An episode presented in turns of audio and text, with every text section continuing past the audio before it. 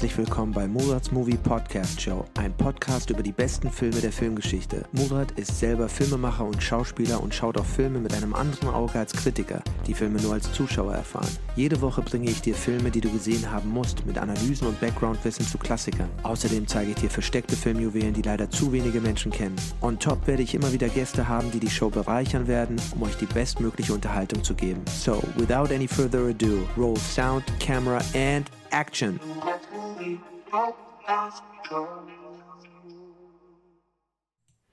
Und damit herzlich willkommen zum Gremlins Podcast. Ich äh, freue mich, heute einen meiner Lieblingsfilme besprechen zu können. Ich bespreche hier nur meine Lieblingsfilme. Und da ist äh, wieder It's That Time of Year, nämlich äh, kurz vor Weihnachten. Und äh, die Stimmung ist genau perfekt für solche Filme wie Gremlins, weil Gremlins ist für mich so ein typischer, klassischer Weihnachtsfilm. Was heißt das? Das heißt ein Film, den man um die Weihnachtszeit herum immer wieder gerne anschaut und vor allem der immer wieder gerne überall läuft, ja. Und deswegen passt er auch so gut. Aber für mich ein Film, den ich immer wieder anschauen kann. Und zwar irgendwann, wann ich immer Lust drauf habe, äh, über das ganze Jahr hinweg kann ich mir so einen Film immer wieder anschauen. Äh, Filme, die dich einfach gut fühlen lassen, weil sie so gut gemacht sind. Ich wiederhole mal gerne dieses schöne Zitat von einem meiner anderen Lieblingsregisseure, nämlich Paul Verhoeven, der sagt, immer wenn es ihm schlecht geht, geht er nach Hause und schaut sich einen alten Hitchcock-Film an, damit er sich wieder gut fühlt. und genauso ist es mit diesen Filmen, die wir hier besprechen. Gremlins ist genauso ein Film, den ich mir äh, in meinen Blu-ray-Player reinpacke und anschaue und mich einfach wieder gut fühle. Gedreht von dem wundervollen Joe Dante, der später auch noch dieses wundervolle Meisterwerk Die Reise ins Ich gemacht hat, Inner Space auch für Amblin Entertainment, produziert von Steven Spielberg, einer der frühen Amblin-Filme aus dem Jahre 1984.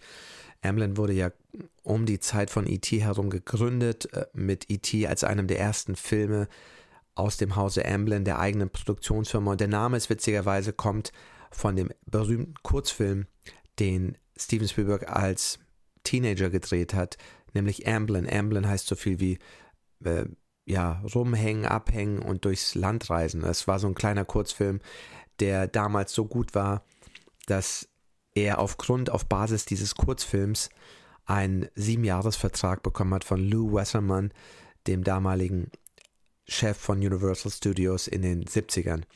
Und ähm, genau, produziert hat es, wie gesagt, Steven Spielberg, geschrieben hat das Chris Columbus und inszeniert, Regie geführt hat der wunderbare Joe Dante mit seinem besonderen eigentümlichen, skurrilen Humor, den wir hier en masse kriegen.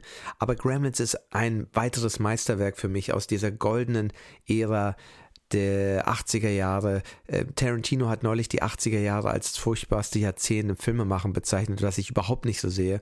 Ich weiß gar nicht, wie er drauf kommt, weil eben so viele tolle Filme aus dieser Epoche kommen. Also alleine die frühen Amblin-Sachen, die Sachen, die frühen Spielberg-Sachen und, und äh, viele, viele mehr. Und Gremlins ist ein Film, es geht um kleine Wesen, Tiere würde man sagen, aus Asien, weil wir entdecken ihn zum ersten Mal, den ersten Gremlin, nämlich Gizmo, Mogwai, wie sie auf äh, genannt werden am Anfang. Mogwai heißt nichts anderes als Teufel auf, auf äh, Mandarin oder Chinesisch. Und der Rand Pelzer, der der Vater von Billy Pelzer ist, den wir später noch kennenlernen, gespielt von äh, Zach Galligan, der, der unser Protagonist ist in dem Film, äh, Zach Galligan genau, der ein Geschenk kaufen möchte für seinen Sohn. Also Rand Pelzer gespielt von Hoyt Axton wundervoll besetzt. Also der Cast ist auch wundervoll, voll wie die Leute aussehen.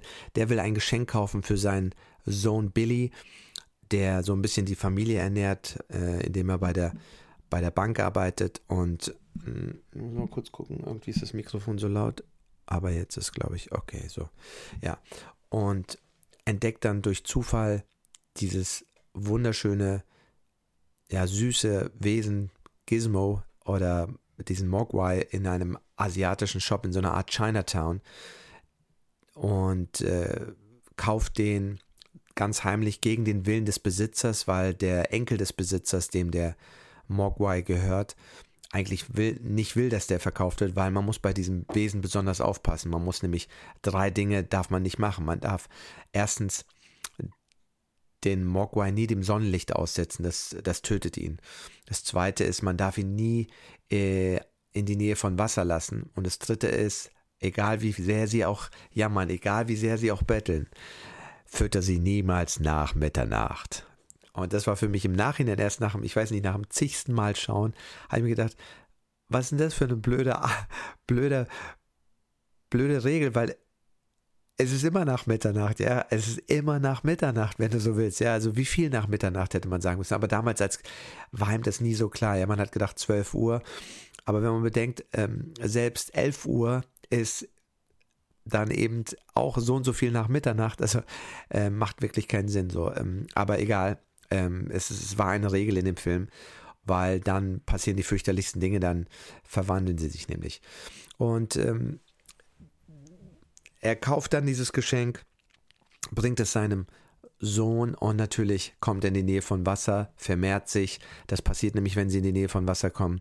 Und äh, die neuen Gremlins, die neuen ähm, Mogwais, äh, essen dann heimlich, indem sie eine Falle stellen, den Billy, nach Mitternacht und verwandeln sich daraufhin in diese äh, grünen, echsenartigen Monster. Und da gibt es einen Anführer mit dem, mit dem Irokesenschnitt, dem, den Stripe, wie sie im Original den nennen.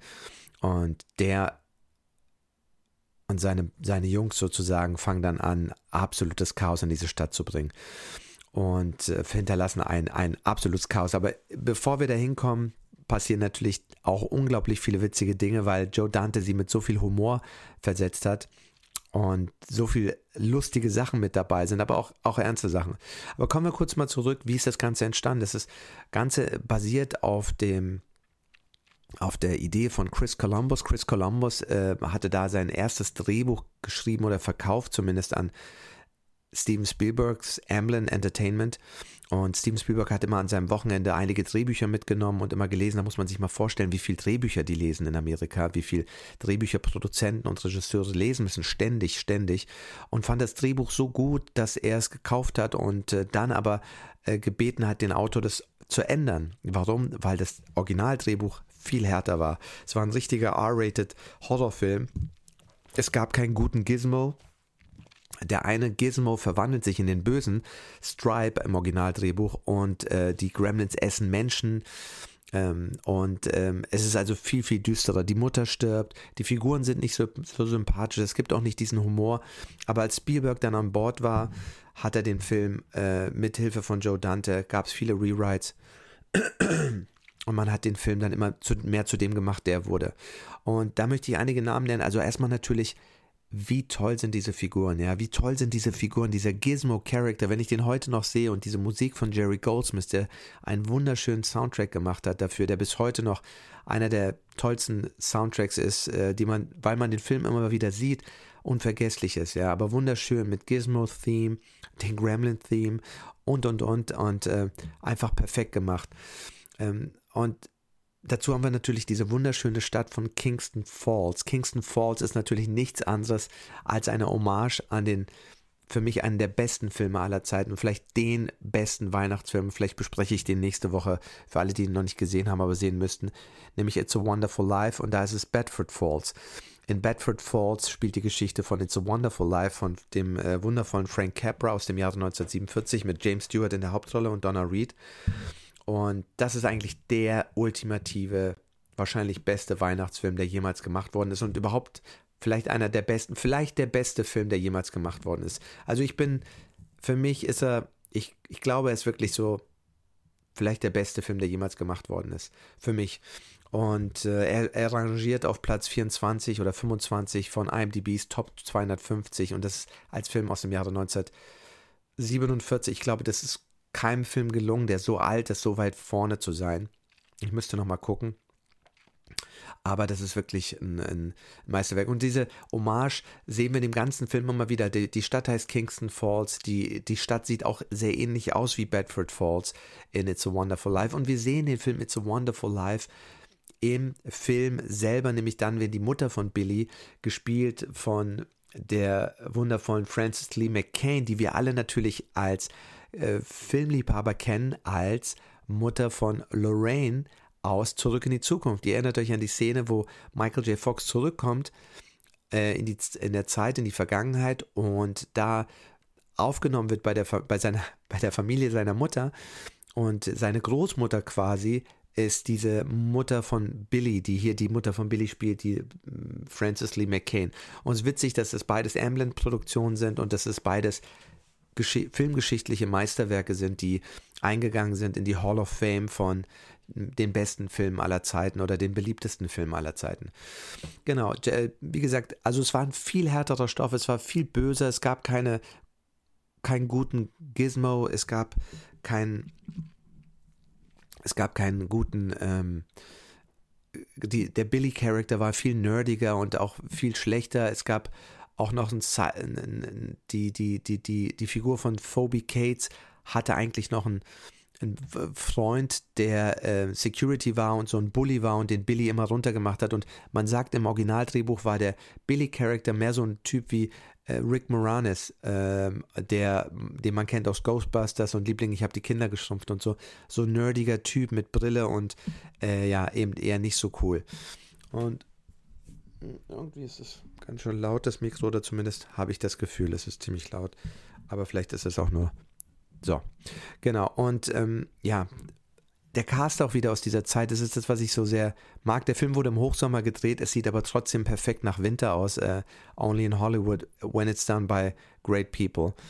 Ähm, da haben wir Phoebe Cates, die hier die, den Love Interest spielt, ähm, den Female Lead, den Romantic, Female Romantic Lead und die Person, in die sich Billy verliebt. Und so eine Typen, so eine Menschen sieht man heute nicht mehr. Ich finde, diese Art von Gesichtern werden heute, entweder existieren sie nicht mehr oder ich sehe sie nicht mehr. Aber das waren Gesichter, die, der und der Erfolg gibt ja den Film recht, die bis heute beliebt sind. Auch der Vater vom, von Billy, der da gespielt wird von Hoyt Axton. Und Hoyt Axton, habe ich erfahren, ist gar kein Schauspieler richtig gewesen, sondern eigentlich Musiker und Songschreiber. Und der spielt das aber so gut. Und ich habe immer gedacht, wenn ich diesen Typen gesehen habe, Warum habe ich den nicht öfters gesehen? Ja, warum habe ich den nicht öfters gesehen? Und das ist immer wieder mein Tipp an alle Leute, die Schauspieler werden wollen und äh, Schauspieler, äh, Interesse am Beruf Schauspieler haben. Es gibt so viele tolle Darsteller, die in tollen Filmen unsterblich geworden sind, aber die man zum Teil danach nicht mehr gesehen hat, weil es unglaublich schwer ist und äh, sehr, sehr viel Eigeneinsatz bedarf, damit man äh, weiterarbeitet und, und viele Jobs bekommt und, und, und. Und das ist etwas, was, was den meisten nicht bewusst ist, ja. Und ähm, ich frage mich immer, warum. Also ich glaube, es hat viel mit der Power of the Agencies zu tun. Es hat viel mehr mit der Politik zu tun, wie gut du im People's Business bist, als wie gut du eigentlich als Schauspieler bist. Weil danach müsste es eigentlich gehen. Und das ist so ein großer Kritikpunkt. Es wird heute nicht mehr es gibt kaum noch Leute, die nach Talenten Ausschau halten, ja, wirklich Talenten. Und dabei ist eine Sache wichtig. Ein Talent zu erkennen, bevor es groß rauskommt. Das ist das Ding, was die meisten nicht können heutzutage oder man auch nicht mehr macht. Es geht nur noch darum, bist du schon groß, bekannt, hast du schon eine gewisse Reichweite und und und. Es guckt keiner mehr aufs Talent. Es geht mehr nur noch um diesen möglichen Einfluss. Deswegen sehen wir so, warum so viele Influencer besetzt werden für, für bestimmte Sachen, obwohl sie überhaupt nicht passen und auch keinen Mehrwert bringen, auch nicht in Zuschauern, weil diese Filme zum Großteil alle floppen.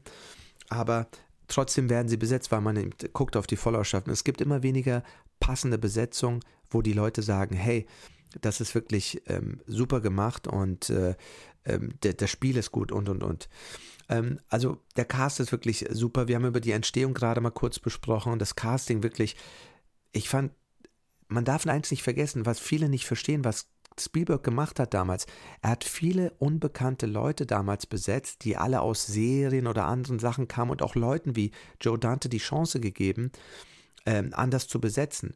Ja, und für mich ist es immer ein Markenzeichen von großen Regisseuren, Leute besetzt zu haben, die man sonst manchmal nirgendwo mal gesehen hat. Aber in diesem Film sind sie unsterblich geworden. Und das ist so ein bisschen das Problem. Man sagt ja auch, in Deutschland sieht man immer die gleichen Nasen. Es sind immer die gleichen Leute. Und gefühlt äh, haben, wenn ich in meinem Umfeld immer höre, ist keiner von denen Fan, geschweige denn will sie sehen. aber, ähm, und sie haben auch nicht immer Erfolg, ja, ähm, also manchen Filmen ja, manchen Filmen weniger. Und es gibt wenige Leute, die in Erinnerung bleiben. Und hier in diesem Film bleiben so viele Leute in Erinnerung, die man nur in diesem Film gesehen hat. Ja, also ich habe diesen Hoyt Axton gefühlt nie wieder gesehen. Ich gucke mal kurz, was der noch gemacht hat, ähm, weil ich habe ihn, ich habe ihn wirklich äh, nie gesehen. Ich gucke hier nochmal ganz kurz rein, da könnt ihr mit mir schauen, was er noch gemacht hat. Gremlins, Forrest Gump spielt damit, ne? was mir gar nicht bewusst, wen er da gespielt hat. Und der große Frust, okay, den habe ich auch nicht gesehen. Aber einfach, also so stellst du dir einen äh, liebevollen amerikanischen Dad vor. Ja, so habe ich mir das vorgestellt. Steinzeit Junior, also er hat schon noch ein paar Sachen gemacht, aber die Filme habe ich alle irgendwie nicht mehr gesehen. Und Gremlins ist vielleicht auch sein erfolgreichster Film. Der steht hier auch an erster Stelle. Gremlins ist halt sein berühmtester Film. Ja, aber äh, kommen wir noch auf, auf andere tolle Leute in dem Cast. Phoebe Cates, also mein Gott, da hatte man als junger äh, Mann schon Crush auf äh, sie. Sie war wirklich hübsch und ähm, ja, so ein Gesicht, diese Rehaugen, äh, die dunklen Haare, das hat man eigentlich kaum gesehen. Äh, wie ich hier sehe, hat sie in Fast Times at Richmond High, den ich auch noch nicht gesehen habe, mit Judge Reynolds schon zusammengespielt. Judge Reynolds, den wir natürlich aus Beverly Hills Cop kennen, und da spielt er einen unglaublich unsympathischen Typen und der ähm, auch sie anbaggert, ähm, aber den wir da nicht mehr sehen. Und es, es, gab dann heraus, dass es viel mehr Szenen gab mit dem, die dann aber alle geschnitten worden sind äh, und leider nicht da sind. Die würde ich gerne mal sehen auf so einem in Deleted Scenes, aber ich weiß nicht, ob es die gibt. Mhm. Genau, wen haben wir noch im Cast? Ähm, ich hatte angesprochen, äh, Zach Galligan, der natürlich auch super besetzt ist, den man auch leider nicht mehr wirklich viel gesehen hat, außer in dieser Rolle und in der Fortsetzung Remnants 2, die ich leider nicht so stark fand. Ähm, klar mochte aber, weil er sich zu sehr lustig gemacht hat. Und ich glaube, äh, bei Gremlins 1 war gerade so die Grenze und äh, man hat den Film ernst genommen. Und ich habe, glaube ich, das Gefühl, dadurch, dass sie sich so lustig gemacht haben über den Film im zweiten Teil, ich müsste mir heute nochmal anschauen, vielleicht sehe ich ihn als Erwachsener anders, als, als ich jünger war, aber den hat man auch nicht mehr gesehen, ja. Also den, den, den Typen, obwohl er so gut war, der erinnert mich so ein bisschen an Freddie Prince Jr. von seinem Aussehen her, mit ein bisschen mehr Locken und sowas. Und ähm, gefühlt hat man den leider auch nicht mehr gesehen, ja. Also schade. Corey Feldman natürlich, der, der, der berühmte Corey Feldman aus The Goonies, auch einer weiteren Amblin-Produktion, ähm, der später eben erzählt hat, wie äh, wie, wie schlimm seine Zeit als Kind war und wie sehr er missbraucht worden ist, äh, vergewaltigt worden ist und und und äh, über die ganzen Pädophilie. Probleme, die Hollywood hat, die er erwähnt hat. Ähm, darüber hat er sehr, sehr viel und ausgiebig berichtet. Aber da ist er noch eben zu sehen und ich glaube, das war noch bevor die Zeit kam, äh, bevor er diese ganzen Drogenprobleme aufgrund dieses Missbrauchs hatte. Dann ist er ja ganz schlimm abgerutscht. Aber klar, äh, wenn du als Teenager, wenn dir als Kind das passiert, schlimm. Äh, wirklich traurig. Aber da hat man ihn gern gesehen und man hat ihn natürlich auch in Goonies gern gesehen und äh, hat sich auch gefragt, warum war der plötzlich weg? Der war plötzlich wie von heute auf morgen gefühlt weg. Lost Boys hat er natürlich noch gemacht, den habe ich nicht gesehen. Dick Miller hier natürlich ein absoluter, der Mr. Futterman, der immer Kentucky Harvester these damn foreign cars. Ich habe mir natürlich nochmal auf Original angeschaut, weil man das immer nochmal so Kleinigkeiten mitnimmt der immer wieder mitspielt in äh, Joe Dante Movies, der ist so ein Regular und den wir natürlich auch in Terminator gesehen haben als äh, Verkäufer, als Waffenverkäufer, gleich in dieser einen Szene am Anfang. Also so schön, so ein paar Gesichter immer wieder zu sehen. Ähm, des Weiteren Judge Reinhold natürlich, wie gesagt, den hatte ich schon erwähnt, der da auch eine kleinere Rolle hat. Und dieser Film hat so einen Charme, ja, dieser ganze Weihnachtscharme, dieser It's a Wonderful Life Charme, der da in dem Film drin ist, den hat Joe Dante wirklich und Chris Columbus wirklich sehr gut eingefangen. Und das ist halt, was ich meine und was ich nicht nachvollziehen kann, was, was ähm, Quentin Tarantino sagt, weil er sagt, die 50er und die 80er waren das schlimmste, ähm, schlimmste äh, Jahrzehnt im Film machen, was ich genau umgekehrt empfinde, weil die Leute, die in den 80ern Filme gemacht haben, sind aufgewachsen mit den Filmen der 50er und sie sind inspiriert worden mit den Filmen der 50er. Und wenn man sich überlegt, so It's a Wonderful Life 1947, das ist auslaufende 40er ähm, so, ne, also kann man schon fast mehr zu den 50ern zählen, beziehungsweise sogar auch, hat man vielleicht sogar in den 50ern gesehen, wobei der Film natürlich erst seinen großen Erfolg hatte später, als er im Fernsehen in den 70ern immer wieder im Reruns lief und dann wurde er plötzlich entdeckt und gilt heute wirklich als einer der besten Filme aller Zeiten. Ähm, und deswegen verstehe ich nicht, warum Tarantino sagt, die 50er und die 80er sind so ein schlimmes Jahrzehnt, weil da sind so viele wundervolle Filme gemacht worden. Alleine wenn ich an die Billy Wilder Filme aus den 50ern denke, von Sunset Boulevard, über manche mögen es heiß ähm, und so weiter und so fort. Da sind so viele tolle Filme gemacht worden und viele Filme, die sich auch darauf beziehen. Invasion of the Body Snatchers zum Beispiel, ja. Äh, auch ein Film mit einem Schauspieler, der da drin ist, in der in die Reise ins Ich wieder mitmacht. Der Film wird auch immer wieder ähm, gezeigt, also ein Einfluss. Und wenn ich mir anschaue, von wann dieser Film ist, dann ähm, können wir ganz kurz mal gucken. Der Film wird auch gezeigt, dass es, da sieht man diesen einen Schauspieler, der ähm, in Joe Dantes Inner Space dann, also die Reise ins Ich, mitspielt. Und äh, da haben wir den Film da 1956 von Don Siegel übrigens, der später die berühmten Dirty Harry äh, Filme gemacht hat. Und äh, Kevin McCarthy heißt der Darsteller. Kevin McCarthy, ich zeige ihn euch mal ganz kurz. Hier äh, sieht man den Darsteller, der natürlich da in diesem Film immer wieder auftaucht und ähm, das natürlich irgendwie auch Einfluss hat, weil natürlich da auch sich Leute immer mehr vermehren, so wie die Gremlins. Und ähm, äh, ist schön, dass da, da sieht man, also wir gucken mal aus dem Jahre 1956, ja. Und ich verstehe nicht, wie, wie Tarantino sowas sagen kann, was er damit meint, weil das sind ja Filme, von denen gab es jetzt zwei oder drei Remakes mittlerweile. 1978 mit Donald Sutherland von ähm, Philip Kaufmann und dann später natürlich nochmal mit von Abel Ferrara, den ich nicht gesehen habe, und natürlich von Oliver Hirschspiegel, den ich eigentlich gut fand, aber den er, ab, den er abgenommen bekommen hat. Und also tolle Filme, die da rauskamen und die Klassiker und Kulthits geworden sind, ja, äh, kann man auf jeden Fall nur empfehlen. Und ja, also deswegen verstehe ich nicht, weil, weil wir haben Karolko gehabt in den 80ern und und und. Und Gremlins ist so ein Film für mich, der zeigt diese Filmemacher. Steven Spielberg gehört für mich auch dazu. Der ist auch ein Filmemacher, der stark geprägt ist von den Filmen der 50ern. Genauso wie George Lucas, genauso wie äh, Paul Verhoeven, auch Hitchcock. Ich meine, wir sehen, also ich weiß nicht, von was Tarantino da redet, wenn er das meint, weil es macht überhaupt keinen Sinn. Ähm, weil, was, wie gesagt, Hitchcock, Wilder, wir haben so viele krasse Filme dort gehabt in den 50ern, ähm, auch Film-Noir-Filme und, und, und in den 40ern und 50ern, die alle noch so starken Einfluss hatten auf die goldenen 80er, wo dann viele dieser Filmemacher dann selber Filme gemacht haben. Äh, John Landis zum Beispiel auch, ja, also einige der besten Comedies. Also ich weiß nicht, was, was sich Tarantino dabei gedacht hat, was er da für einen äh, Blödsinn erzählt hat, aber da, da, ich kann diesen, diesen Standpunkt von ihm nicht teilen. Den hat er übrigens geäußert, glaube ich, in einem seiner äh, Podcasts, wo er als Gast war, oder in seinem eigenen Podcast Video Archives mit seinem ehemaligen Drehbuch-Co-Autor. Ähm, von Pulp Fiction und der auch äh, bei, bei Reservoir Dogs mitgeschrieben hat. Ich komme gerade nicht auf seinen Namen, der heißt ähm,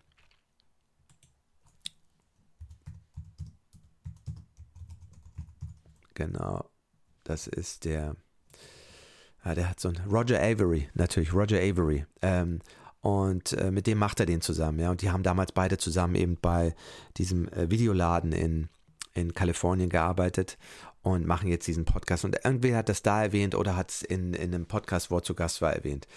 Okay, gehen wir zurück. Aber was das ganz Besondere natürlich ist, und das ist für mich auch ein Zeichen, warum Schauspieler oft überbewertet sind, meiner Meinung nach, ist, sind die Monster, ja, die Gremlins. Und das sind keine Schauspieler. Und das zeigt für mich immer, es hat nichts mit Schauspiel in dem Sinne zu tun, ob du schauspielen kannst oder wie stark der schaut, das kommt immer auf den Stoff an, weil diese Figuren des Gizmo, die Figuren äh, der, der Gremlins, der Bösen dann auch, sind so gut und so gefühlt echt, obwohl es keine, das sind ja alles nur Puppen, die bewegt werden. Und trotzdem ist es so echt, man mag den Gizmo sehr, man, man hat Angst vor diesen oder man, man ist sauer auf diesen Bösewicht, äh, diesen Stripe-Character. Und das zeigt für mich, dass, dass es eben nichts mit dem Schauspiel zu, es hat was mit dem, mit dem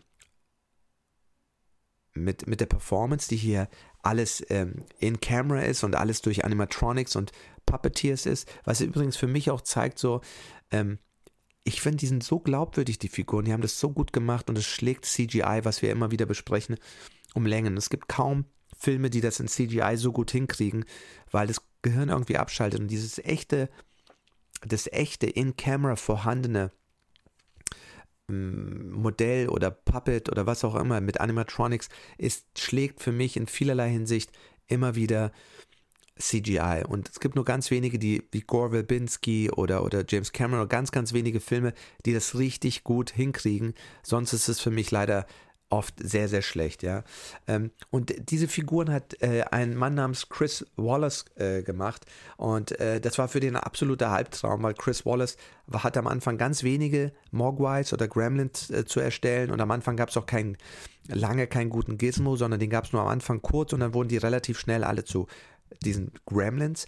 Und ähm, ja, und er äh, ist da ein bisschen so, hat dann echt geschwitzt und meinte, er hat über den Zeitraum von sieben Monaten kaum geschlafen, äh, drei bis vier Stunden am Tag und hat alles gegeben. So ein bisschen wie Rob Bottin bei äh, The Thing oder Das Ding äh, von John Carpenter, dem auch ein Remake aus einem Film aus den 50ern.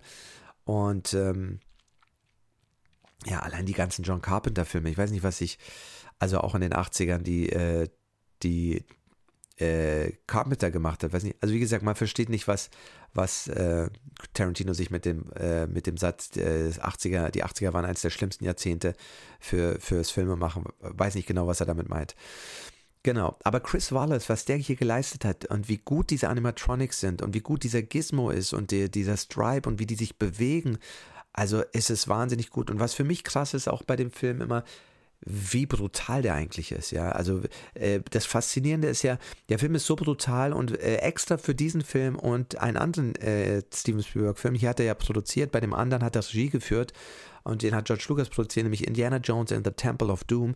Wegen dieser beiden Filme wurde das PG-13-Rating eingeführt. Das heißt, ein Film, der kein R-Rating hat und zwischen PG ist. Also äh, PG heißt Parental Guidance, also irgendwo eine Stufe, die ähm, bisschen härter ist, aber nicht ganz so hart wie ein R-Rating. Und ich habe mir gedacht, das ist schon ziemlich krass und sehr clever gewesen von dem Spielberg, um uns, um den Kindern und den Familien so richtige Albträume zu bereiten. Aber ähm, ja, also ich finde, der Film ist, wenn ich mir ihn heute nochmal anschaue, schon sehr, sehr brutal, sehr, sehr horrorlastig, aber es ist so gerade an der Grenze und man kann es verstehen, wobei auch viele sagen, Indiana Jones and the Temple of Doom war auch unglaublich brutal, wenn ich mir daran denke, was da alles so äh, gezeigt worden ist. Das war eigentlich auch ein Film, der hätte ein R-Rating verdient für, für mich. Und da sieht man mal, wie clever der Spielberg und die Studios da sind. Für solche Leute macht man dann natürlich, erfindet man neue Ratings, neue Labels, damit man sie wieder verkaufen kann an die Massen und damit man mehr Zuschauer bekommt. Was ich finde, eigentlich nicht gut ist, weil der Film, den hätte man echt später sehen sollen, weil ich finde, da sind schon krasse Sachen dabei und die sollten kleine Kinder nicht sehen. Auch wenn man selber, wenn man jung ist, natürlich alles sehen will, vor allem das Verbotene, das ist irgendwie die verbotene Frucht, ist immer natürlich äh, spannend. Jedes Kind will Horrorfilme sehen, jedes Kind will Gruselfilme sehen. Aber wenn die Eltern da irgendwie aufpassen sollen und ich kann mich aber auch erinnern, wie viel, wie, wie viel Angst das einem auslöst und wie viele, wie oft man dann bereut, dass man es gesehen hat, weil man sich dann, bevor man irgendwann wieder in den Keller gehen muss oder äh, in die Nacht raus irgendwie den Müll rausbringen, ähm, da, da, da hat man sich dann schon ähm, gefragt, ob so gut war, dieser ein oder andere Horrorfilm zu sehen. Ja, also von Nightmare on Elm Street und und und. Ja, also das sind schon, okay, das sind jetzt richtige R-Rated-Filme, aber selbst solche Filme fand ich, fand ich schon ein bisschen brutal. Und was ich, also was der Chris Wallace hier geleistet hat, ist Wahnsinn. Man hat ein Interview gefunden auf YouTube, wo er erzählt hat, wie krass er gearbeitet hat, so ein bisschen wie Rick Botin. Und sowas gibt es heute kaum noch. Diese Leute, die alles gegeben haben, ja, die ganzes Herzblut gegeben haben und wie gut das gemacht ist. Also wie gut diese, diese Animatronics-Sachen funktionieren, mit welchen Tricks sie das machen mussten. Aber Gizmo, also man sieht ihn und man denkt sich, ich will auch so ein Tier haben, ich will auch so ein Gizmo haben. Äh, äh, das, äh, also das süßeste Ding, was man sich vorstellen kann, was man einfach nur knuddeln will. Ich glaube, Gizmo hätte jede Katze und jedes andere Haustier geschlagen. Und das sagt ja dann auch Rand Pelzer, der, der hier den, den Vater spielt. Und äh, als er das sieht, ich, äh, ich wette, jedes Kind in Amerika würde sich so eins wünschen. Und ich muss sagen, dieser Charakter von Gizmo ist so süß und so gut gespielt oder performt von den Puppeteers und nicht von dem Schauspieler, dass man echt das Gefühl, ich finde sogar vielleicht besser als von den meisten Schauspielern. So wie Yoda ja auch in gewisser Weise eine beliebtere Figur ist im Star Wars-Universum, obwohl sie auch nur von Frank Oz als Puppeteer gemacht worden ist, weil die oft besser das machen können. Ich weiß nicht warum. Ich glaube, es ist so wie bei Pixar auch die, weil du, die sind ja gleichzeitig auch selber Regisseure, weil sie ihre eigene Performance anschauen und gucken und sehen, was gut ist und was nicht, was die meisten Schauspieler ja nicht haben. Sie haben das quasi nur durch den Regisseur. Aber was der Regisseur kann ihnen nicht die Mimik einzeln verändern, er kann ihnen Sachen sagen. Aber bei einer Puppeteer oder bei einem äh, Animateur, der kann ja wirklich alles ändern. Der kann ja selber das genau dann so machen, wie er denkt, so müsste es sein. Übrigens auch wie Ray Harryhausen, der die wundervollen Sindbad und äh, Jason und äh, die Argonauten, diese ganzen Stop-Motion-Animationen äh, pioniert hat und äh, perfektioniert hat und berühmt gemacht hat. Für mich sind die Parts, wo er mit Animatronics, äh, mit äh, Stop-Motion-Animationen arbeitet, sind eigentlich besser als der Rest des Films, ja, weil er eigentlich selber hat er mal gesagt in einem Interview mit John Landis, er selber gerne Schauspieler geworden wäre, aber war viel zu ruhig und er konnte seine Lust am Schauspielen eben damit ausspielen. Und Leute, die so ein Talent haben, ja, so ähm, Stop-Motion-Animateure, ähm, Puppeteers, das sind Leute, die sind oft, habe ich das Gefühl, sehr handwerklich begabt, also Chris Wallace auch, du musst ja diese Dinger zeichnen, da musst du sie sculpten, also äh, eine Skulptur machen. Das bedeutet ja extremste Fingerfertigkeit, ein extrem gutes visuelles Fähigkeit, Zeichenfähigkeit und und und. Und ich habe das Gefühl, diese Leute sehen viel genauer die Nuancen des, der menschlichen Mimik. Was musst du tun, um Freude, Furcht, Chaos, äh, Wut, all diese Dinge zu zeigen? Welche, welche äh, äh, Gesichtsmuskulatur bewegt sich, ja, und das können die wahrscheinlich, weil sie sich darüber viel mehr bewusst sind, zehnmal besser als ein Schauspieler. Und dadurch, dass sie die Performance und die Mimiken und die Muskeln sozusagen an ihren Puppen verändern können, sind die Performances vielleicht auch oft besser. Und ich finde halt, das ist the magic of movie making. Eine dieser Figuren, die überhaupt nicht echt sind, der, wo kein Schauspieler dahinter ist, sind, zum, sind so, fühlen sich so echt an und man gewinnt sie so lieb, also im Fall von Gizmo, lieb, dem anderen fürchtet man eher, dass, dass man sich darüber gar nicht nachdenkt, woher kommt diese Performance? A, aus dem Drehbuch und B, natürlich durch die Regie und die Puppeteers. Und das heißt also, es war kein Schauspieler involviert, aber die Figur, der Charakter, seine Emotionen sind da. Und deswegen sage ich immer so, es ist, es ist, äh, Schauspieler werden meiner Meinung nach in dieser Welt überbewertet. Die kriegen den ganzen Credit ab, weil sie natürlich ihr Gesicht zeigen und das Einzige sind, was zu sehen ist. Ähm, aber für mich war es immer äh, ein Directors Medium, ja, weil wie gesagt, das Theater ist das Medium des, des Schauspielers. Da steht und fällt alles mit seiner Performance und da ist nichts durch Schnitt, Musik, Kamerarandfahrt, kann man nichts äh, verändern und ähm, auch nicht die schlechten Takes rausschneiden oder so, weil da läuft es einmal durch und es muss stimmen und es muss passen.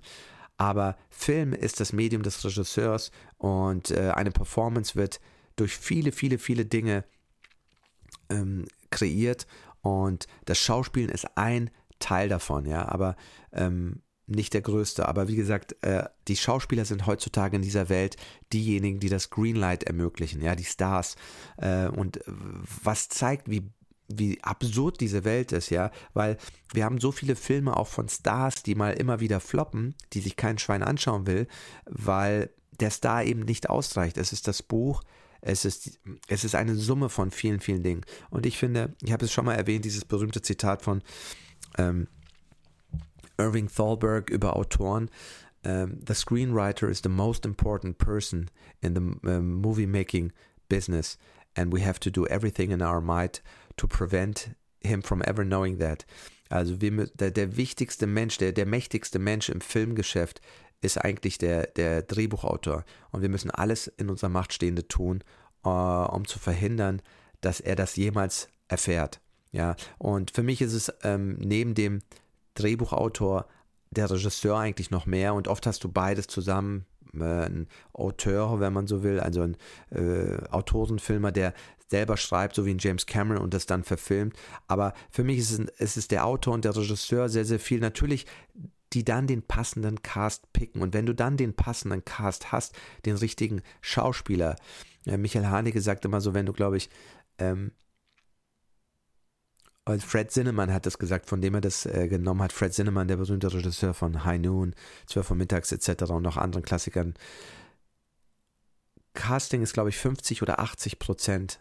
Wenn du das, das richtige Casting hast, hast du schon hast du schon enorm viel geschafft, ja, weil durch die richtige Person, die richtige Person zu besetzen für den Stoff, läuft einfach schon sehr, sehr viel, ja. Und äh, das ist ein enorm wichtiger Teil. Aber das passiert ja nicht vom Schauspieler selber, sondern das ist ja die, das Auge des Regisseurs oder Produzenten, der dann eben sagt, hey, ähm, das, ist, das ist unser Charakter. So wie James Cameron sich eben für Sam Worthington entschieden hat, gegenüber anderen Stars, die viel bekannter waren, weil er gedacht hat, dieser unbekannte Australier, der redet wie Crocodile Dundee, der ist für mich Jake Sully. Sully, Sully, wie auch immer. Ihr wisst, was ich meine. Wir machen jetzt eine kleine Pause für um, Werbung in eigener Sache. Hollywood Türke 2, mein nächster Film, Romantic Comedy, Action Adventure, den ich plane, wo ich Investoren suche und Partner. Machen wir eine kleine Werbung für. Wenn ihr Leute kennt, schickt sie zu mir äh, und danach reden wir weiter über den Film Weihnachtsklassiker äh, ähm, Gremlins. Du magst, was du hörst und du wolltest schon immer bei einem Kinofilm dabei sein? Dann melde dich gerne bei mir, um als Investor bei meinem nächsten Kinofilm Hollywood Türke 2 dabei zu sein. Erfahre, was du dabei alles bekommst und wie du Teil von Filmgeschichte sein kannst. Laufe bei der Filmpremiere als VIP-Gast über den roten Teppich mit den Stars und sei Teil eines aufregenden Abenteuers. Hollywood Türke 2. Coming to a theater near you. Don't miss it. Danke fürs dranbleiben und wir kommen nochmal ganz kurz auf die Figur, äh, auf den ähm, Creature Designer und Puppeteer Chris Wallace. Der hat nämlich später den berühmten Film Die Fliege und Die Fliege 2 gemacht. Vor allem Die Fliege, dafür hat er, glaube ich, auch den Oscar bekommen für die Creature Effects. Und äh, jemand, den man viel zu selten nennt, weil der hat so Großartiges geleistet. Auch Die Fliege ist ein Meisterwerk des Horrorfilms und die, die Creature Designs, die er da gemacht hat, sind auch wirklich wahnsinnig. Also der Film ist auch toll, das ist eine sehr tragische Liebesgeschichte eigentlich, wenn man so will. Deswegen ist er, glaube ich, auch so gut. Und äh, der hat hier wirklich Großartiges geleistet. Später dann in Die Fliege 2 sogar Regie geführt. Der war nicht schlecht, aber kam nicht an die, das, äh, das, das Original ran, beziehungsweise das Remake aus dem Jahr 1986, 87. Und ähm, das, das ursprüngliche Original kommt ja auch aus den 50er mit Vincent Price. Und ich müsste nochmal gucken, äh, um die These von Tarantino zu widerlegen.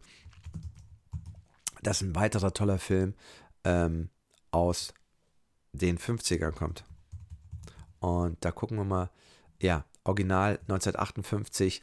Ähm, also verstehe nicht, was, was Tarantino da für einen Blödsinn redet, aber ich finde eh, äh, obwohl ich einige seiner Filme toll finde, er ist maßlos überbewertet und äh, einer der Gründe, warum er das überhaupt so ist, ist ähm, meiner Meinung nach sein großer Bully Predator Best Buddy für die letzten 20 Jahre gewesen, nämlich äh, äh, Weinstein, den, mit dem er heute wahrscheinlich immer noch Filme machen würde, wenn die Sache nicht rausgekommen ist. Und deswegen finde ich auch, ist er viel zu gut davon gekommen.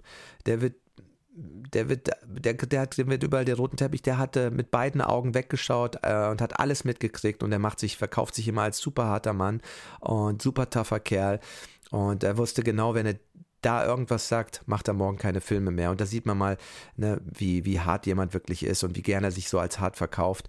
Ähm, und ähm, deswegen, ja, für mich äh, nicht nachvollziehbar, was Tarantino da erzählt. Obwohl ich ihm wirklich auch sehr gern zuhöre, äh, ein Filmliebhaber ist und tolle Sachen äh, auch gemacht hat. Aber ähm, ja, Reservoir Dogs ist zum Beispiel ein absolute, also geklaut und geremaked von einem Originalfilm, von dem kein Schwein gehört hat und was auch keiner berichtet hat jemals, City on Fire, ein Hongkong-Film, Hongkong äh, Film mit äh, den ganzen Sachen, die da sind aus, äh, er hat es ein bisschen geändert, aber es ist extrem nah dran mit Mr. Black, Mr. Blonde, Mr. Mr. Brown, Mr. Pink und all diesen ganzen Dingen und den, den, den Sachen, die sie tragen und so. Das ist alles City on Fire, ja. Und deswegen äh, verstehe ich nie, wie er so gehypt wurde für etwas, was, wenn heute das jemand machen würde, sagen, hey, du hast einen, einen Hongkong-Film geremaked, was, was, ist, was ist los? Wieso, wieso benennt man dich jetzt als größtes kreatives Genie aller Zeiten? Das ist einfach lächerlich, ja. Und ähm, ja. Kommen wir zurück zu äh, Chris Wallace, der wirklich, wie gesagt, meiner Meinung nach einer der zu wenig genannten Protagonisten ist, weil er, die Performance von Gizmo, die Performance von diesem äh, Stripe und den anderen Gremlins ist ja er und sein Team. Und die sind wie Schauspieler, sind sogar wie mehrere Schauspieler, aber sie kriegen nicht den Credit. Ja? Sie, sie werden nur bezahlt quasi als Creature Designer, was, wo ich mir sage, eigentlich schlecht ist. Die müssten Creature Designer sein und dann müssten sie wie ein Schauspieler nochmal eine Gage bekommen, weil das ist ja ein Lied. Das sind ja zwei Leads. Also müssten sie nochmal dafür nochmal eine extra Gage bekommen, weil sie machen ja mehr, weil die meisten Schauspieler machen ja das nicht. Ja, die machen ja nur ihre Rolle und dann kommen sie ans Set und äh, that's it. Aber die müssen Tag und Nacht arbeiten, um diese verschiedenen Designs und Effekte, äh, du brauchst ja größere Puppets für Nahaufnahmen, dann wiederum kleinere, du musst ja verschiedene Varianten machen, da musst du diese Bewegungen, die Mimiken einstudieren, das ist unglaublich anstrengend. Das müssen ja keine Ahnung, 10, 15 Leute synchron miteinander arbeiten, weil jeder einen anderen Gesichtsmuskel oder einen Arm bewegt und es muss alles so kommen, als ob das von also als ob es nicht von 15 Leuten ist, sondern von, von dieser Figur alleine. Und ich finde, den kriegt man nicht genug Credit. Und ich finde, diese, diese Leistung, die er da gemacht hat, ist so großartig. Sie trägt diesen Film und ist meiner Meinung nach auch verantwortlich dafür, dass der Film so gut funktioniert. Und ähm, ja, es ist eine der vielen unsung Heroes in my opinion ähm, äh, im Filmgeschäft. Und wie gesagt, Leute wie Rick Botin, die auch aufgehört haben mittlerweile, äh, Rick Baker, die alle keinen Bock mehr haben auf Hollywood. Solche Leute, die wirklich Filme lieben, es zeigt man, wenn man solchen Leute vergrault, ja, und nicht genug wertschätzt äh, und vielleicht auch gar nicht genug Geld. Ich weiß auch nicht mal, ob die Royalties bekommen, ja, weil die spielen ja eine Performance. Schauspieler kriegt Royalties, aber die ja nicht. Aber wer hat dann diese Performance kreiert, wenn nicht die Puppeteers? Darüber müsste man sich mal Gedanken machen. Gibt es das? Ich glaube nicht, dass es das gibt, weil es sind ja nur Creature Effects Designer, was finde ich eine Schande ist. Dann müsste man einen Pot aufmachen, sagen, jeder, der mitgeholfen hat oder so und so viele Leute, die diesen Lead Character ähm, gepuppetiert haben, müssten dafür Geld bekommen, meiner Meinung nach. Was denkt ihr darüber? Schreibt es mir gerne in die Kommentare. Auf jeden Fall ein wundervoller Film. Chris Columbus ging dann später weiter und hat dann The Goonies, die Goonies nochmal geschrieben, auch für und äh, die Abenteuer des jungen Sherlock Holmes, den ich noch nicht gesehen habe, den ich mir gerne anschauen würde, der man in vielerlei Hinsicht sagen, ist das eine Art Vorläufer von äh, Harry Potter, von denen er ja dann die ersten beiden Harry Potter gedreht hat. Und er hat natürlich einen ganz großen anderen Weihnachtsfilmklassiker gemacht, ähm, da aber nur als Regisseur und zwar den wundervollen Kevin allein zu Hause, der auch einer der besten Weihnachtsfilme aller Zeiten ist, vom tragischen, tragischen John Hughes, der auch zerbrochen an Hollywood seinen Rücken, auch den ganzen Schauspielern äh, seinen Rücken gekehrt hat. Da gibt es eine ganz tolle Doku in Search for John Hughes, glaube ich, heißt die. Ähm, ähm, und Chris Columbus hat auf jeden Fall Kevin allein zu Hause gemacht, aber diese, diese, diese Figur des John Hughes und was Hollywood mit äh, diesen Menschen gemacht, was, also was für eine hässlich kalte Maschine diese Branche sein kann. Die Leute, die ja der, der Grund, warum die Branche so attraktiv ist für viele, sind ja aufgrund dieser Art von Filme. Filme wie Gremlins, Filme wie Das Ding, Filme wie ähm, all diese Filme von Leuten, Total Recall, wo bestimmte Leute kaum zu sehen sind und die dann später keinen Bock mehr hatten, weil entweder sind die Budgets ausgegangen oder man hat die nicht genug gezahlt. Aber deren Arbeit ist Grund, warum die Filme so eine ähm, ja, Jahrzehnte überdauernde magische Strahlkraft haben, ja. Also Wahnsinn. Also man muss auch Spielberg hier großen Credit geben, weil Spielberg gesagt hat, hey, das Buch ist gut, aber wir müssen es ändern, wir müssen es publikumfreundlicher machen. Wir brauchen einen positiven äh, Gremlin. Da hat er halt seinen Magic Touch noch gehabt, da hat er noch seinen Midas Touch gehabt.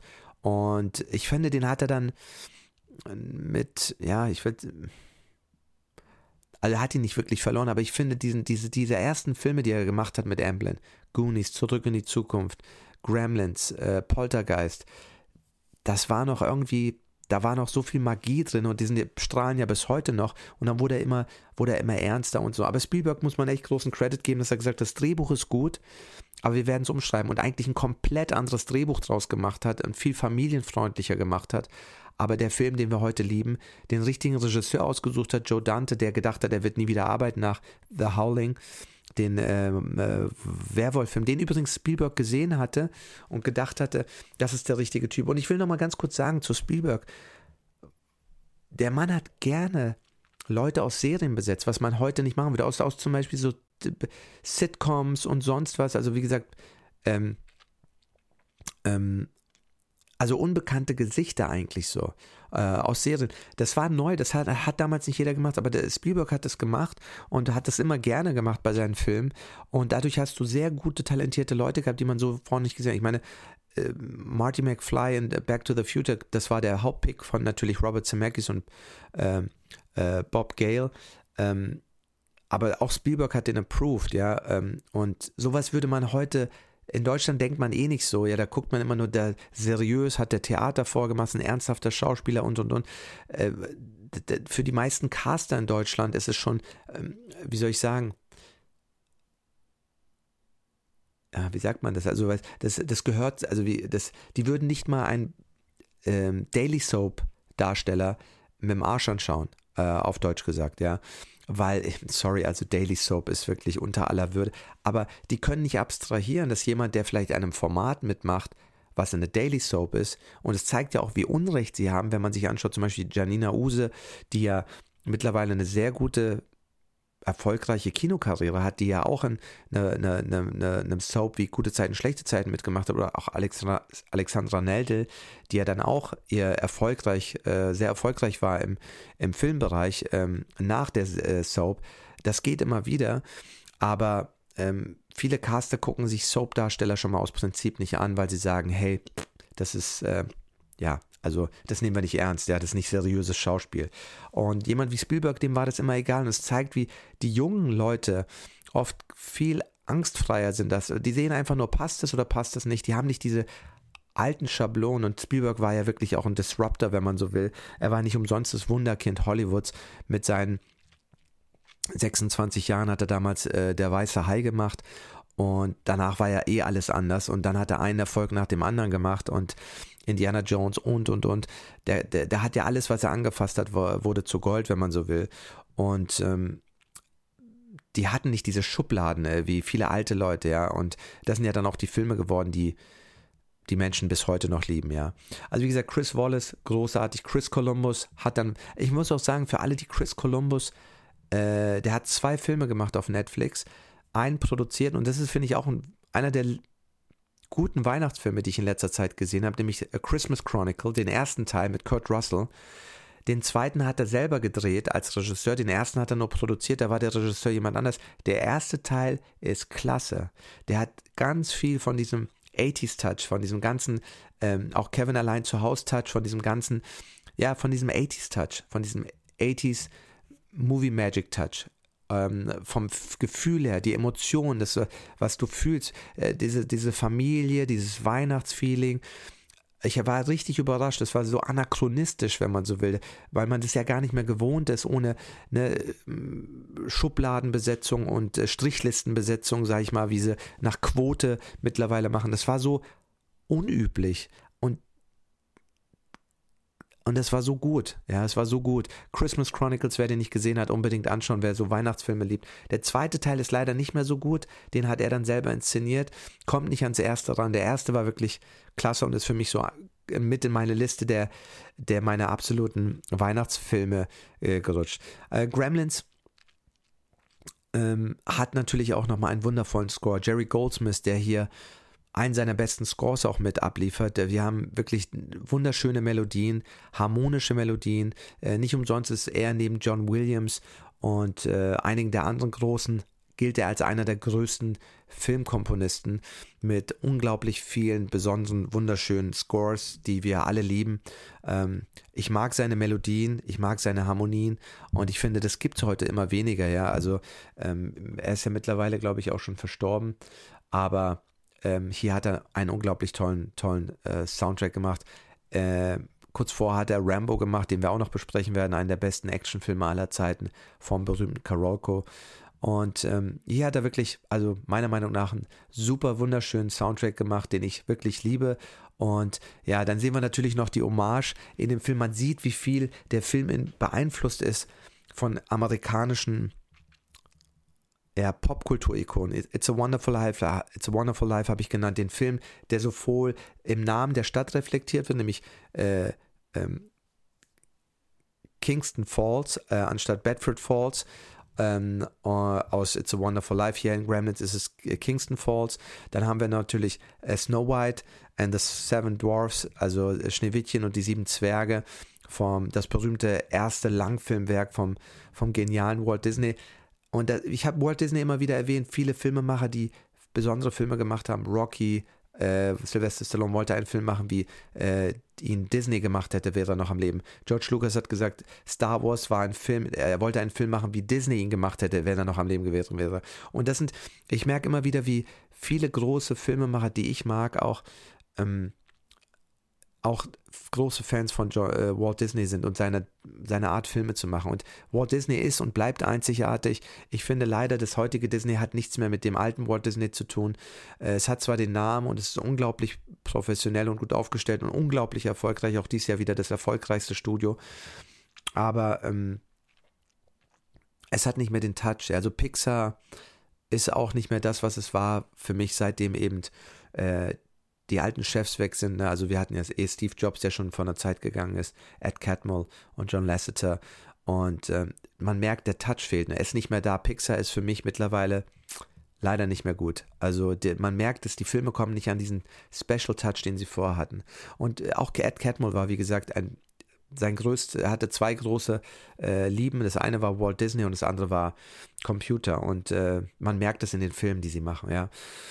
Genau. Ähm, wir haben den Soundtrack besprochen. Ich fand ihn super toll. Ähm, wir haben diese Szene mit äh, Schneewittchen im Kino und der Film natürlich war ein unglaublicher Box-Office-Hit. Ja, er kam super gut an, produziert auf angeblich 11 Millionen Dollar Budget. Ähm, also was für damalige Zeiten als Günstigkeit, ein cheap Horror-Movie. Ich meine, Blumhouse macht heute für 5 Millionen Dollar fast alle seine Horrorfilme und vermarktet sie dann für 30 oder 50 Millionen Dollar mit Marketing und äh, PA und äh, äh, PA und sowas, also PA Cost, Prince and Advertising. Ähm, er war super erfolgreich. Ähm, ich gucke mir gerade mal an. Ähm, also weltweit über 212 Millionen Dollar. Also ein mega, mega, mega großer Erfolg, äh, was natürlich Joe Dante dann die Türen geöffnet hat, weitere Filme zu machen. Und äh, wie gesagt, wir werden auch nochmal einen Film von ihm besprechen in meinen nächsten Podcasts nämlich den berühmten Inner Space, die Reise ins Ich. Und äh, ja, da freue ich mich auch schon drauf. Äh, wir machen jetzt nochmal eine kleine Unterbrechung, dann reden wir nochmal darüber, wie der Film angekommen ist, auch bei den Kritikern, bevor wir in den Schlussspurt gehen. Ich freue mich, bleibt dran, bis gleich.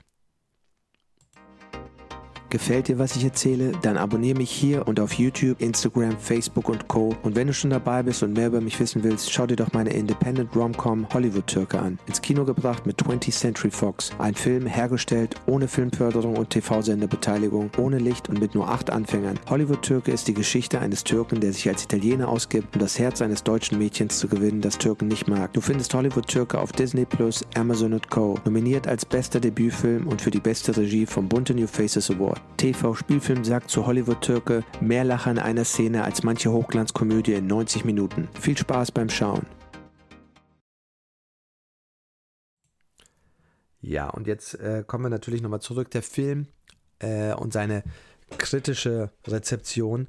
Äh, er wurde so gemischt aufgenommen. Einige Kritiker haben ihn sehr gut gelobt. Also Roger Ebert hat ihn zum Beispiel gelobt äh, Gene Siskel, den ich immer besser fand als Ebert. Wenn man sich mal J Ebert und Siskel at the Movies anschaut, empfehle ich jedem, ist wunderbar. Wo die übrigens Daumen hoch, Daumen runter, Two Thumbs Up ähm, oder Two Thumbs Down, das kommt von diesem Siskel und Ebert. Ich fand immer, Siskel war der bessere Filmkritiker und der hat besser erkannt, was ein guter Film war. Ebert hat ihm drei von vier Sterne gegeben und Siskel hat ihm dreieinhalb von vier Sternen gegeben. Und für mich heute, ich hätte gesagt, der Film hätte vier von vier Sternen verdient, weil man sieht, er ist ein Meilenstein der Filmgeschichte geworden und so beliebt beim Publikum heute noch, läuft immer noch im Fernsehen, hört nicht auf und der Film ist jetzt schon so alt, also wenn man sich belegt, 94, 2004, 2014, bald 40 Jahre. Überleg mal, ein fast 40 Jahre alter Film, fast 40 Jahre alter Film und er läuft und läuft und läuft für die Ewigkeit gemacht. Und das ist immer das wieder, was ich sage. So wie Disney gesagt hat, er macht Filme für die Ewigkeit. Er, er will, dass seine Filme noch geschaut werden können. Und es hat übrigens auch Pixar als Mission Statement gehabt, so, die Filme sollen auch noch in 70, 80, 90, 100 Jahren geschaut werden können. Ich glaube, heutzutage wird es leider bald wahrscheinlich, wenn sich das äh, so weiterentwickelt mit der ganzen Zensur. Und wir haben ja schon mittlerweile Filme. Das muss man sich mal vorstellen, was hier passiert. Das ist unglaublich. Und da müssten wir alle uns sagen, dass das muss gestoppt werden sofort.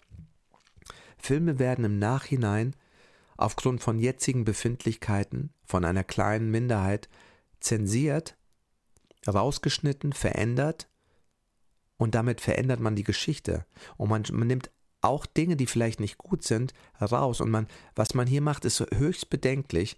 Weil wenn man alles Schlechte löscht, was aus der Geschichte scheinbar schlecht ist, die Filme hatten ja keine böse Absicht, das ist ja immer nochmal ganz wichtig. Habe ich eine böse Absicht oder wusste man es damals nicht besser und äh, wer fühlt sich davon beleidigt, ja, muss man auch nochmal sagen. Ähm, mittlerweile werden so viele Filme verändert und zensiert und beschnitten, dass man ja damit auch Geschichtsverfälschung betreibt, weil man tut so, als ob es dann nachher nichts mehr Schlechtes gab. Und wenn man jetzt mal weitergeht, wo soll das enden? Müsste dann die Bibel irgendwann auch geändert werden? Müssten dann so heilige Bücher auch geändert werden? Weil was da drin steht zum Teil ist, also, ne, da, da geht's, da geht's zur Sache. Und wo soll das Ganze ändern? Werden wir hier schon sensibilisiert? Und ich finde sowas immer furchtbar und nicht richtig, weil das ist nicht Geschichte. Aus Geschichte muss man lernen. Ja, G Geschichte muss da bleiben, damit sie uns erinnert, wie es war, damit wir lernen. Das war damals so. Aber was mittlerweile passiert, es werden ja wirklich Filme zerschnitten, nachträglich verändert, wo ich mir sage, damit äh, lügt man und macht etwas anders, was so nicht war vorher. Und der eigentliche Beobachter hat gar keine Chance mehr, das, äh, das, das, das, das Werk äh, original zu rezipieren, ja, also normal zu äh, be be begutachten und seine eigenen Schlüsse daraus zu ziehen, wie es gedacht war vielleicht. Und das finde ich gefährlich. Und das, was, was jetzt hier passiert, im ein, in, in, im, im, äh, unter dem Namen der Political Correctness, es ist ja immer unter dem Namen von was Gutem. Rechte der Freiheitsrechte werden auch immer äh, für, zum Wohle der Sicherheit eingeschränkt. Und das, sind, das ist für mich sehr bedenklich und sehr gefährlich. Und das sollten wir verhindern. Das sollte nicht sein, weil jeder sollte das Recht haben, sich seine eigenen Schlüsse ziehen zu können. Weil diese Zensur, das ist nichts Gutes. Und das sehe ich mit groß, also ich sehe das sehr oft jetzt, wenn ich Filme anschaue und dann kommt diese Einleitung am Anfang. Äh, Moment mal, warum, warum vertraut ihr mir nicht zu, dass ich selber beurteilen kann, ob das so oder so ist? Warum brauche ich dazu eine Einleitung von jemandem? Sehr bedenklich. Wie denkt ihr darüber? Schreibt es mir gerne in die Kommentare. Ich finde es fürchterlich, furchtbar und es ist auch gefährlich. Ich finde es sehr gefährlich, weil man damit denkt einfach mal an die Zukunft. Wo sind wir dann in 10 Jahren, 15 Jahren? Dann gibt es nichts mehr, was wie eigentlich mal war. Alles ist im Nachhinein verändert worden. Ja, das erinnert mich an 1984, äh, die wenn, wenn alles, was aus der, äh, in den Zeitungen stand, mal äh, vernichtet wird in diesen Memory Holes, also in diesen äh, äh, ja, Erinnerungslöchern, wo das alles verbrannt wird. Ja, es ist sehr, sehr bedenklich. Es ist sehr bedenklich und ich finde, das sollte nicht sein. Äh, das sollte da sein und man sollte das beurteilen können, ja, und man sollte das sehen können. Genau. Ansonsten ist er bei IMDb bei 7,4 von 10 Punkten, was ich finde sehr gut ist. Er müsste eigentlich unter den Top 250 Filmen aller Zeiten sein. Ähm, aber das ist so wirklich, das waren Filme, die hat man gerne gesehen und die schaut man heute noch gerne. Und ich finde, solche Filme fehlen. Damals gab es viele solcher Filme. Überlegt mal 1984, da kam Temple of Doom raus und Gremlins und noch zig, zig, zig andere Hammerfilme.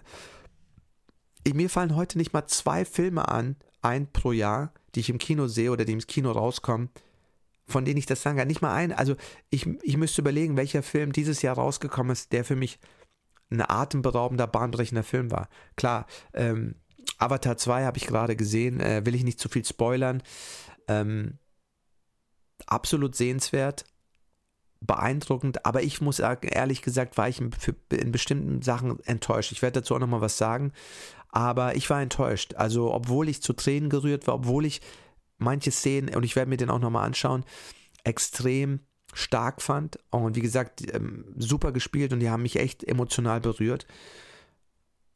Hat mich was gestört und ich hab, äh, bin ein bisschen enttäuscht über bestimmte Sachen. Aber ich will jetzt nicht zu viel verraten, weil ihr sollt euch euer eigenes Urteil bilden, aber weil ich ja Cameron besprochen habe, ähm, frage ich mich, woher das kommt und wieso das ist. Und mag, wir gucken, wie mal der Film läuft, wie weit er jetzt läuft und wie, wie gut er laufen wird und so. Ich wünsche ihm natürlich alles Gute. Er ist einer meiner Vorbilder und meiner äh, Meister, zu denen ich aufblicke und von denen ich lerne und versuche zu lernen.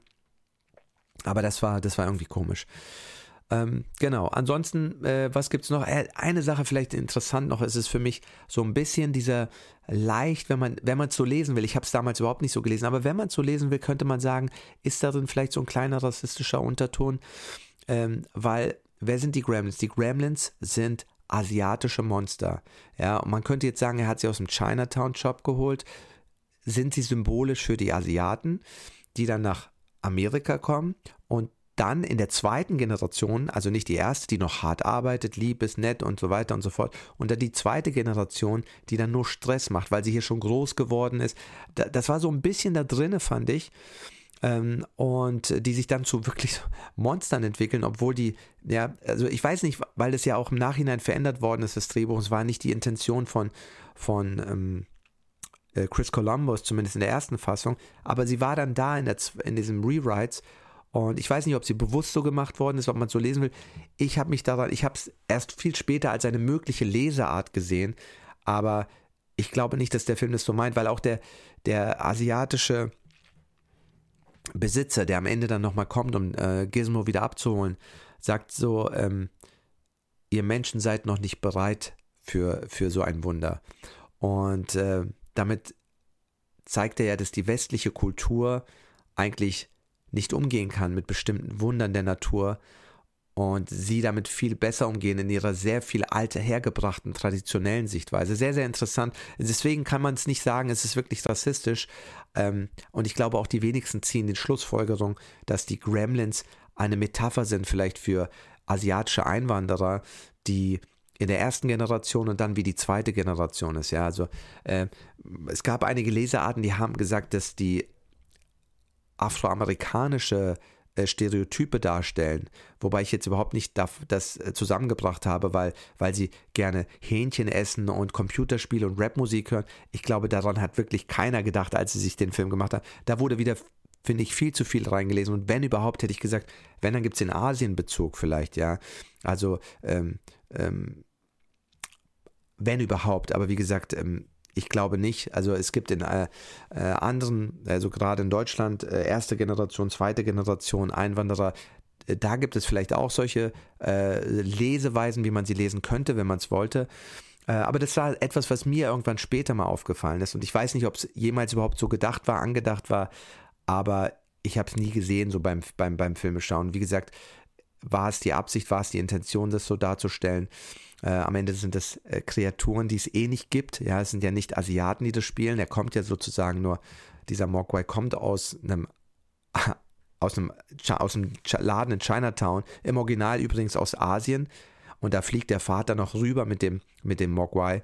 Und dann äh, hat er erst diese ganzen Probleme in Amerika. Dann wären sie wirklich aus Asien. Aber es waren ja nicht Asiaten, sondern es war nur eine, äh, ein, Lebe, ein, ein Wesen, was aus, aus dem asiatischen Raum kommt, ja. Genau, ansonsten wird der Film immer noch sehr, sehr gut bewertet. Äh, ich fand ihn sehr brutal, aber absolut sehenswert und ein Film, den ich mir immer wieder gerne anschaue und ähm, den zweiten Teil leider nicht mehr so gut fand. Und es soll angeblich ein dritter gemacht werden, aber ja, da frage ich mich, ähm, ob, ob äh, der, weil mit der heutigen Art und Weise ähm, wird es nicht mehr drankommen. Das, was man heute dann machen würde, kann nicht gut sein, weil man diese Quoten Agenda-Besetzung hat, die furchtbar ist, finde ich. Und äh, ja, wir werden sehen, wie das dann wird. Ansonsten, für alle, die ihn noch nicht gesehen haben, empfehle ich ihn auf jeden Fall anzuschauen und äh, wünsche euch erstmal viel Spaß bei dem Film, bei, bei, der, bei eurer Weihnachtszeit und mal sehen, was, welchen Weihnachtsfilm ich vielleicht nächste Woche präsentieren werde. Ihr könnt mir mal reinschreiben, welchen ihr gerne hören wollen würdet, weil es gibt natürlich einige tolle Weihnachtsfilme und It's a Wonderful Life ist eher einer auf meiner Liste. Vielleicht machen wir darüber einen kleinen Podcast.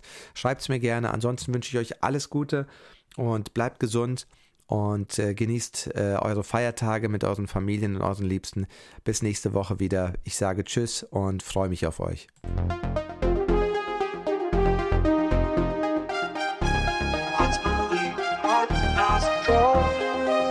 Danke für deine Zeit und dass du diese Woche bei Mozarts Movie Podcast dabei warst. Besuch unbedingt meine Webseite mozartünal.com, wo du die Sendung in iTunes, Spotify, YouTube, Instagram oder Facebook oder über RSS abonnieren kannst, damit du keine Sendung mehr verpasst. Wenn dir diese Sendung gefallen hat, empfehle sie gerne einem Freund oder hinterlass mir eine Bewertung auf iTunes. Schau dir gerne auch meinen Film Hollywood Türke auf Disney Plus, Amazon oder iTunes an und bewerte ihn auf IMDb, Amazon und Co. Wenn du mehr von meinem Wissen haben willst, stehe ich dir für persönliches Coaching im Bereich Schauspiel, Drehbuch, Regie Und Produktion zur Verfügung. Ich gebe dazu auch laufend Online-Workshops. Buch dir gerne ein kostenloses Coaching über meine Webseite muratünal.com oder schreib mir über Facebook oder Instagram. Schalte auf jeden Fall nächste Woche wieder ein bei Murats Movie Podcast, Entertainment and More.